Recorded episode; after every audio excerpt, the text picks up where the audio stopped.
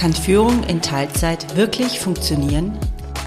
Wie kann ich meinen Chef oder meine Chefin von dem Modell überzeugen? Ich mache ständig Überstunden, obwohl ich eigentlich in Teilzeit führe. Wie kann ich das ändern?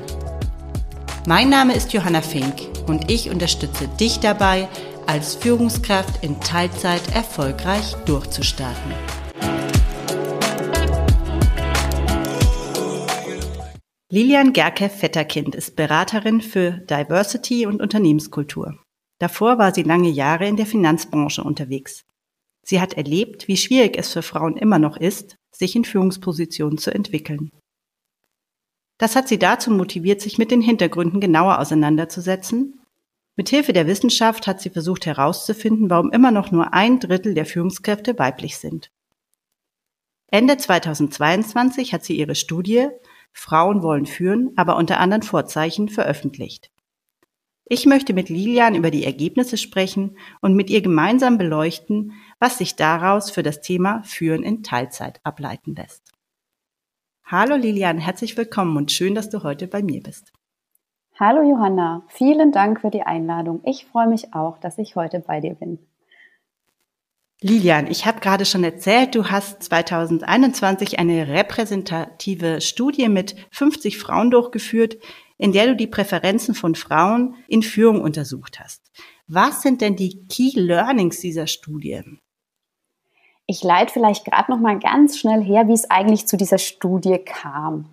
Also eigentlich war so die aktuelle Situation der Anlass, denn obwohl Frauen ja ihren ja, männlichen Kollegen in Bezug auf Kompetenz und Potenzial in nichts nachstehen, sind Frauen in Führungspositionen in unserem Land ja nach wie vor unterrepräsentiert. Und ziemlich sicher liegt es nicht daran, dass sie keine Führungsqualitäten hätten. Und mich hat einfach interessiert, an was es noch liegt, außer an den bekannten Gegebenheiten, also dass es zum Beispiel gewisse Vorurteile oder Vorbehalte in Bezug auf Frauen und deren Führungskompetenzen gibt oder dass Männer oftmals hauptsächlich Männer einstellen. Und dann haben wir ja auch noch die Frauenquote und mir war einfach, mich hat einfach interessiert, an was liegt es denn jetzt noch, dass es, dass wir so langsam vorankommen. Und da dachte ich, hm, wir sollten ja vielleicht mal mit den Frauen sprechen, weil mich hat jetzt doch mehr die Sicht auch der Frauen interessiert. Wollen sie denn überhaupt führen? Interessiert sie das? Und wenn ja, was braucht es dann aus ihrer Sicht, damit sie das auch gerne tun wollen? Also das ist so ein bisschen die Herleitung, wie ich zu der Studie kam. Und ich habe dann 50 Frauen mit der Methode Story Listening befragt. Also ich habe nur eine einzige Frage gestellt und ihnen dann zugehört. Und diese eine Frage lautete, was müsste sein, damit du mit einem guten Gefühl eine Führungsposition einnehmen würdest?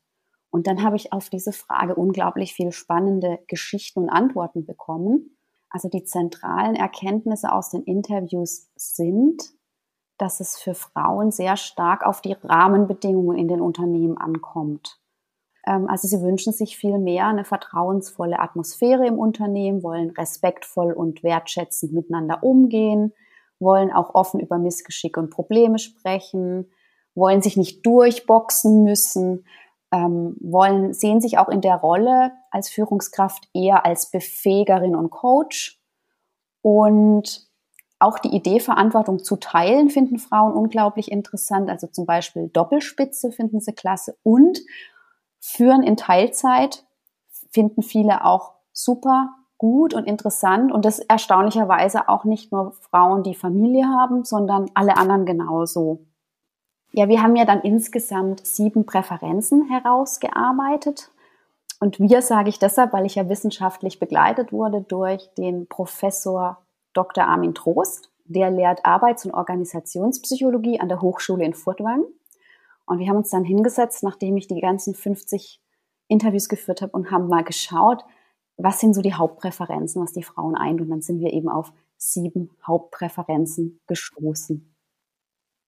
Vielleicht ganz kurz, bevor du da einsteigst, würde mich noch interessieren, jetzt hast du diese ganzen Gespräche geführt. Waren die Antworten oder die, die, die Geschichten, die du gehört hast, hast du die so erwartet oder waren da für dich große Überraschungen dabei? Ich habe ja immer nur meine eigenen Hypothesen im Kopf gehabt, also mein, meine eigene Geschichte. Und ich war dahingehend ähm, überrascht, dass es doch so vielen so ähnlich ging wie mir oder dass viele eigentlich die gleichen Präferenzen haben wie ich. Das liegt aber auch daran, dass ich vorher mich nie so richtig ausgetauscht habe mit anderen Frauen. Also ich habe über das Thema Führen immer so mit mir selber verhandelt und in mich selber reingehorcht, habe aber nicht mich mit anderen ausgetauscht. Ähm, wie geht's denn dir eigentlich damit? Hast du das auch schon erlebt? Bist du auch schon an die gläserne Decke gestoßen? Was hast du? Wie gehst du damit um? Und all die Fragen habe ich eigentlich nie gestellt und deshalb war ich total überrascht, dass ich überhaupt nicht alleine auf weiter Flur bin mit meinen Empfindungen, mit meinen Bedürfnissen, meinen Präferenzen, meinem Blick auf die Welt. Und das hat mich schon unglaublich überrascht, wie, wie ähnlich wir Frauen unsere Arbeitsrealität erleben. Jetzt hast du schon von sieben Präferenzen gesprochen. Jetzt bin ich natürlich neugierig. Was sind denn diese sieben Präferenzen? Die erste Präferenz, die wir herausgearbeitet haben, ist das Thema Begleitung in die Führungsrolle. Also Frauen sehen sich nicht als geborene Führungskraft, die das alles schon ganz intuitiv und von alleine können, sondern sie möchten ähm, eigentlich mit einem guten Gefühl und mit Begleitung in diese Führungsrolle starten. Und deshalb ist ihnen total wichtig, dass sie da begleitet werden. Und das, die meisten haben gesagt, eigentlich so ein richtig gutes Mentoring fänden sie klasse oder ein Coaching. Mhm. Also, dass sie sich einfach vorab über sich selber im Klaren werden und ähm, auch während sie dann eben in der neuen Rolle sind, immer wieder jemand ähm, haben, um zurückzukoppeln. So ein klassisches Sparring oder sowas, also eine Form von Mentoring. Was auch sehr wichtig ist für Frauen, ist das Thema Kompetenzzuschreibung. Frauen erwarten, dass sie von anderen und mit anderen ist zum Beispiel die übergeordnete Führungskraft oder auch die Geschäftsführung, Kollegen und Kolleginnen und auch das Team selbst, dass sie in ihrer Position da einfach uneingeschränkt anerkannt werden. Und sie wollen es nicht, sie wollen also nicht als Führungskraft gesehen werden, obwohl sie eine Frau sind, sondern einfach, weil sie die erforderliche Kompetenz mitbringen. Das heißt also, das Geschlecht, das darf im Zusammenhang mit der Führungsposition keine Rolle spielen. Frauen wollen sich aber dennoch mit ihren weiblichen Eigenschaften zeigen und eben auch keine Zweifel an der Geeignetheit als Führungskraft spüren. Drittens, die dritte Präferenz wäre das Vertrauen durch das Management.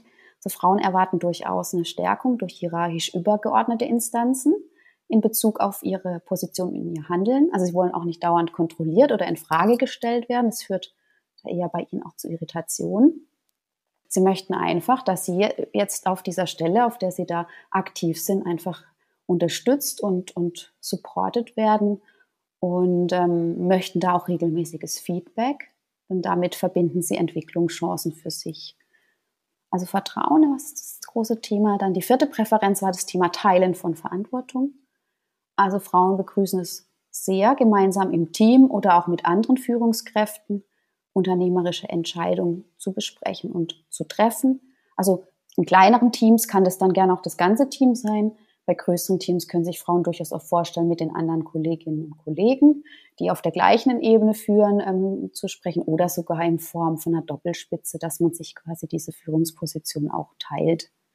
Also hier kann man einfach feststellen, dass Frauen nach der impliziten Überzeugung agieren, dass geteilte Entscheidungen Unsicherheit reduziert und das am Ende zu insgesamt besseren Entscheidungen führt. Die fünfte Präferenz war tatsächlich eher so Richtung, ging so Richtung Führungsstil, dass sie gesagt haben, also ich sehe mich da jetzt nicht in so einer klassischen Bossrolle, sondern ich sehe mich eher als Coach oder auch ja zu Neudeutsch in dieser Servant Leadership Rolle, also eher so in dieser Führungskraft als Dienstleister oder Dienstleisterin fürs Team. Also sie möchten lieber das Team befähigen, empowern, ermutigen, auch zum eigenständigen Arbeiten ermutigen und auch, dass das Team in der Lage ist oder die Menschen in der Lage sind, auch mal alleine eine Lösung herbeizuführen. Also dieses Command and Control, das ist äh, für Frauen ähm, ja eher abwegig. Also das, so sehen sie sich nicht in dieser Rolle. Sie möchten auch, dieser, dass dieser Führungsstil, also eher dieser Servant Leadership Ansatz auf jeden Fall auch akzeptiert wird vom übergeordneten Management, weil da hätten sie jetzt keine Lust zwischen den Stühlen zu sitzen, also quasi sich selber zu überlegen, wie will ich eigentlich führen und das Team auch dahin zu entwickeln und gleichzeitig vielleicht vorgegeben zu bekommen, wie sie es eigentlich wirklich tun sollten. Mhm. Dann die sechste Präferenz ist die psychologische Sicherheit. Das ist Frauen sehr wichtig. Also das kennt man ja auch den anderen Begriff kennt man auch, die angstfreie Organisation. Das heißt, hier wird sehr stark die Unternehmenskultur präferiert, in der menschliche Unvollkommenheit einfach nicht als hinderlich angesehen wird, dass man mit Fehlern eben ganz sachlich und entspannt umgeht und sagt, okay, es hat jetzt was passiert, was lernen wir draus und dann einfach schauen, dass man es beim nächsten Mal halt besser macht. Und dieses klassische nach dem Schuldigen oder der Schuldigen suchen oder es vertuschen, ähm, das finden Frauen nicht besonders ähm, ja, rühmlich oder glorreich.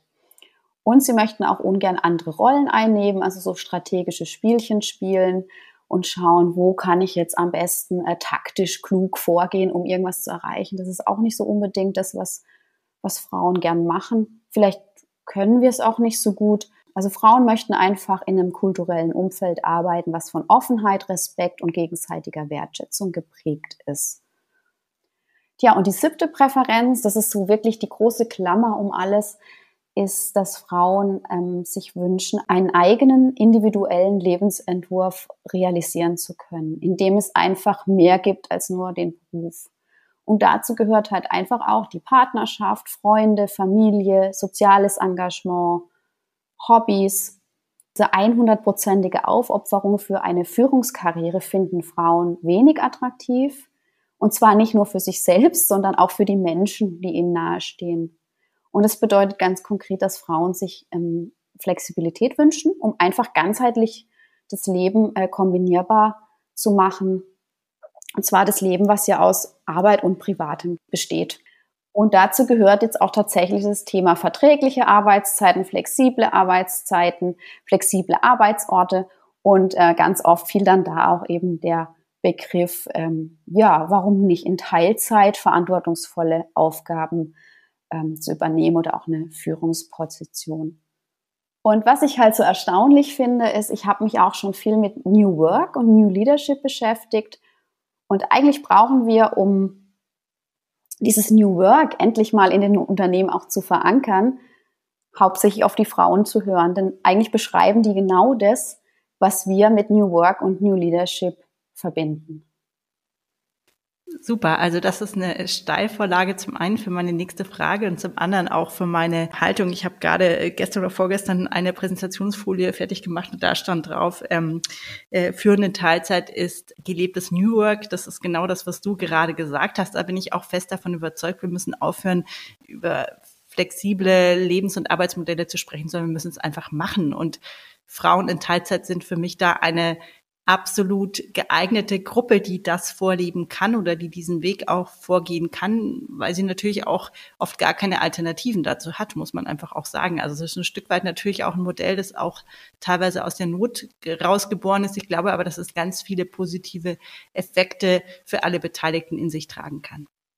Jetzt hast du super ausführlich beschrieben, welche verschiedenen Perspektiven oder welche Präferenzen weibliche Führungskräfte mitbringen. Bei vielen Themen habe ich sofort natürlich auch, wie du jetzt auch an das Thema Führen in Teilzeit gedacht, also Teilen von Verantwortung, auch dieser dienende partnerschaftliche Führungsstil, finde ich, ist dann äh, Anker, den man, den man ziehen kann. Natürlich und natürlich auch eben dieser ganzheitliche Lebensentwurf, also dieser Wunsch nach einer ja, Vereinbarkeit von Berufs- und Privatleben, aus welchen Gründen auch immer.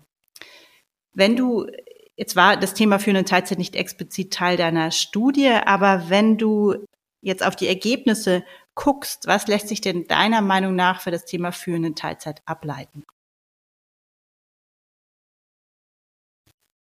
Es war tatsächlich nicht ähm, Schwerpunkt meiner Studie, aber es ist ein bisschen zu einem Schwerpunkt geworden, weil nahezu alle der 50 von mir befragten Frauen führen in Teilzeit als ganz wichtige Sache erachten.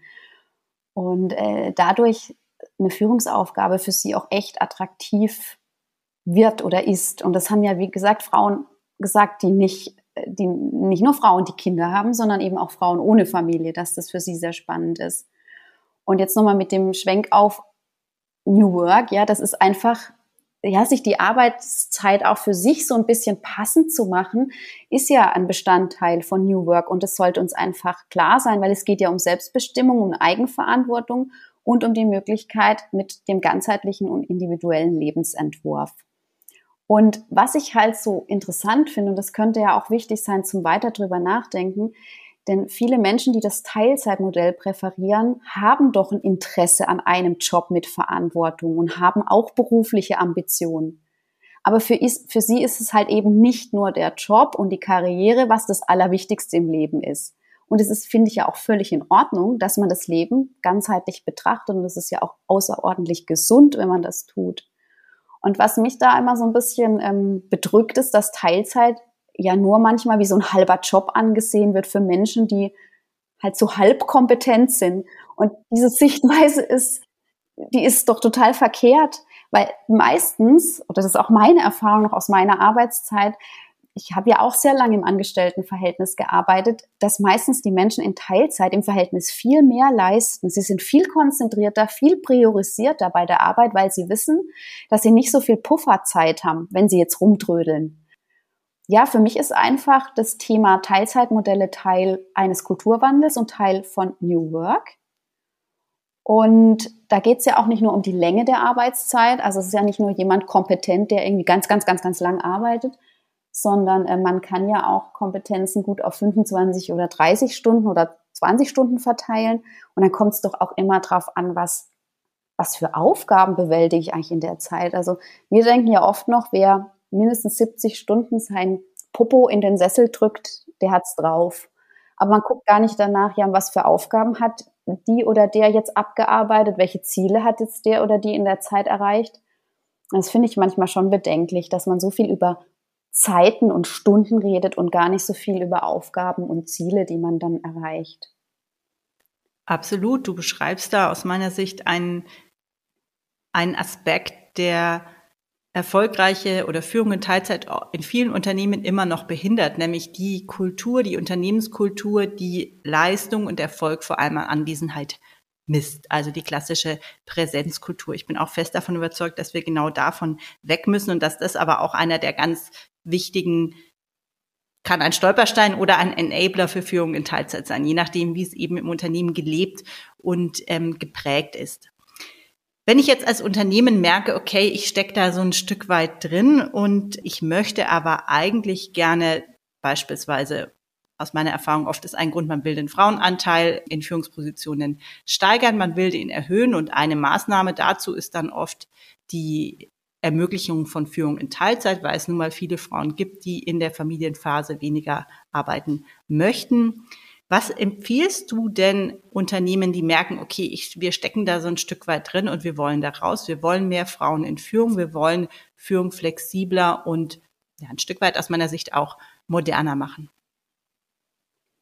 Ja, da habe ich schon einige Ideen, die nenne ich die auch gleich, aber ich möchte vorneweg noch einen, einen Gedanken reinbringen, der mich immer wieder überrascht. Und zwar wird ja auch wahnsinnig viel über den Fachkräftemangel geklagt.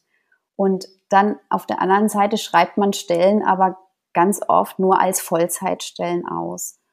Und dann lässt man die tatsächlich lieber Wochen, Monate, Jahre lang unbesetzt, als dass man Teilzeitmodelle fördert mit zum Beispiel 60 Prozent Arbeitsleistung. Das ist doch deutlich mehr als 0 Prozent. Und das zum Beispiel verstehe ich nicht. Und das wäre für mich ein Ansatzpunkt, zuerst mal zu sagen, liebe Unternehmen, denkt doch mal bitte drüber nach, ob 60 Prozent nicht besser sind als 0 Prozent. Das wäre auf jeden Fall mal so der erste unverstellte Blick, den man auf die Situation im Unternehmen ähm, ja lenken könnte. Und dann, was ich auch noch weiterhin wichtig finde, ist, dass, dass die Unternehmen sich auf jeden Fall mal Gedanken machen, wo stehen wir eigentlich gerade, was das Thema angeht. Also wie, wie fördern wir Frauen und, und, und wozu wollen wir das eigentlich auch tun? Also die Frage könnte man sich ja auch stellen. Wegen des Fachkräftemangels oder haben wir fehlenden, ähm, haben wir Nachwuchsprobleme oder sind wir gar kein attraktiver Arbeitgeber mehr? Also das, das sollte man auf jeden Fall mal anschauen und, und sich wirklich mal ehrlich in den, in den Spiegel anschauen und, und, und sich, sich diese ganzen Fragen stellen. Und dann müsste man mal gucken, wie viele Frauen haben wir denn in Führungspositionen? Was sagen die denn zu der ganzen Situation? Wie viele Menschen gibt es schon, die in Teilzeit verantwortungsvolle Aufgaben übernehmen? Wie viele Talente haben wir, die wir ranfördern möchten? Was sagen die? Und dann würde ich natürlich unbedingt mal mit den Frauen über ihre Bedürfnisse sprechen in Bezug auf Arbeit und welche Präferenzen sie an die strukturellen und kulturellen Rahmenbedingungen haben. Also eigentlich genau das, was ich in der Studie auch gemacht habe. Mich hinsetzen, Frauen fragen, wie empfindest du dein Unternehmen, wie empfindest du die Aufstiegsmöglichkeiten, wie findest du die Rahmenbedingungen, um dein Potenzial zu ähm, entfalten und was fehlt dir noch. Und ich glaube, das machen die wenigsten Unternehmen. Die meisten ähm, überlegen sich irgendein Förderprogramm und wundern sich aber hinterher, dass aus dem Förderprogramm gar keine Führungskraft hervorgeht. Und es mag zum Beispiel daran liegen, dass die Frauen dann sagen, ja, ich würde ja schon gern führen, aber Teilzeitmodelle werden mir nicht angeboten. Und dann versandet ja wieder dieses Talentprogramm. Und das finde ich ein bisschen schade. Also ich würde zuallererst den Unternehmen empfehlen, bitte, bitte sprecht mit den Frauen und hört ihnen zu. Und dann überlegt euch, welche Strukturen oder welche kulturellen Rahmenbedingungen könnt ihr Schritt für Schritt verändern und anpassen und besser machen. Ja, und wenn man dann zum Beispiel rausfindet, dass für Frauen sagen, ich würde ja gerne, wenn ich dann Familie gründe, auch äh, mein, meine Führungsposition in Teilzeit weitermachen, dass man sich dazu Gedanken macht, wie man das umsetzen kann. Wenn man das alles hat, dann geht's weiter mit passenden Maßnahmen. Das könnte sein, dass man ähm, einfach zum Beispiel öfters Gespräche führt, dass man sagt, komm, das machen wir einmal im Jahr. Wir bleiben da ganz nah an den Frauen dran. Wir besprechen Karriereschritte. Wir besprechen dann auch so Teilzeit als Option und wenn man dann wirklich so ein offenes Verhältnis hat, dann kann, kann es ja auch mal ein Thema werden. Dann können die Frauen ja auch vielleicht von sich aus kommen und sagen, ich, ich plane schon Familie zu haben, aber wie können wir das miteinander angehen, dass ich trotzdem weiterhin eine gute ähm, Position im Unternehmen habe. Und wenn man diese psychologische Sicherheit schafft, dann kann man auch über solche Sachen doch miteinander sprechen. Hm. Wir gucken dann, wir finden dich gut und wir gucken, wie wir dich schnellstmöglich wieder ähm, unterbringen. Also nicht unterbringen in Form von kriegst halt irgendeinen Job, sondern du kannst den Job behalten oder wir, wir geben dir, wir, wir befördern dich sogar noch in einen cooleren Job, ja, und erstmal halt mit 50 Prozent oder das kann man doch alles machen, wenn man im Gespräch bleibt miteinander. Und dann kann es aber natürlich auch sein, dass die Frauen konkret sagen, wir wollen Jobsharing, wir wollen Jobsharing, wir wollen mehr Remote-Arbeit.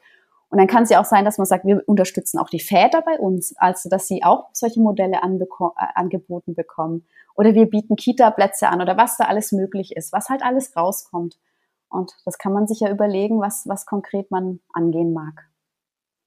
Also sehr gut an deinem Ansatz oder an dem, was du jetzt beschrieben hast, gefällt mir dieses im Gespräch bleiben. Und ich glaube, das ist, es ist so einfach, es klingt so einfach. Die Realität ist oft so weit davon weg. Und ich glaube, dass wir tatsächlich, und das ist vielleicht für mich auch so ein Wandel, der in unserer Arbeitswelt stattfinden muss, dass wir viel mehr ehrlich miteinander sprechen. Das ist, glaube ich, so ein ganz wichtiger Schlüssel für gelungene Arbeitsmodelle. Und vielleicht noch mein Gedanke zu deinem Gedanken, den du gerade geäußert hast, den ich sehr spannend fand. Also die Frage, warum, warum machen es die Unternehmen denn nicht? Warum schreiben sie denn nicht Stellen in Teilzeit aus, wenn sie, wenn sie schon den Schmerz haben, dass sie eigentlich keine MitarbeiterInnen auf bestimmte Positionen mehr bekommen? Und ich habe da auch eine Hypothese. Und meine Hypothese ist tatsächlich, dass viele Unternehmen ahnen, dass Teilzeit eine enorme Herausforderung für ihre Unternehmenskultur ist. Und die wissen im Hinterköpfchen, genau wenn wir das machen, dann muss sich auch die Art und Weise, wie wir miteinander arbeiten, also Stichworte Meetingkultur und ähnliches ändern. Und dieses Wissen ist in vielen Organisationen da und da wird dann Zweifel vielleicht doch davor zurückgeschreckt, weil die Veränderungen doch massiv sein können oder in so viele ja liebgewordene Gewohnheiten eingreifen. Das ist meine Hypothese oder meine Antwort zu dem, was du vorhin gesagt hast, weil ich den Gedanken so spannend fand.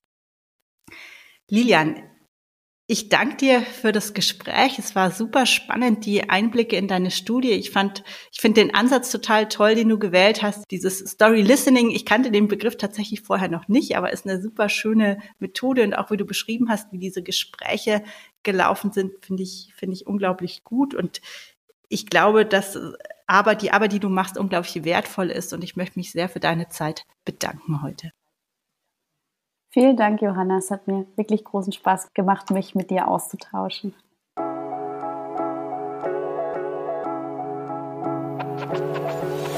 Wenn du ab jetzt regelmäßig Tipps und Wissenswertes rund um das Thema Führen in Teilzeit erhalten möchtest, dann abonniere meinen Podcast und verpasse keine Folge mehr.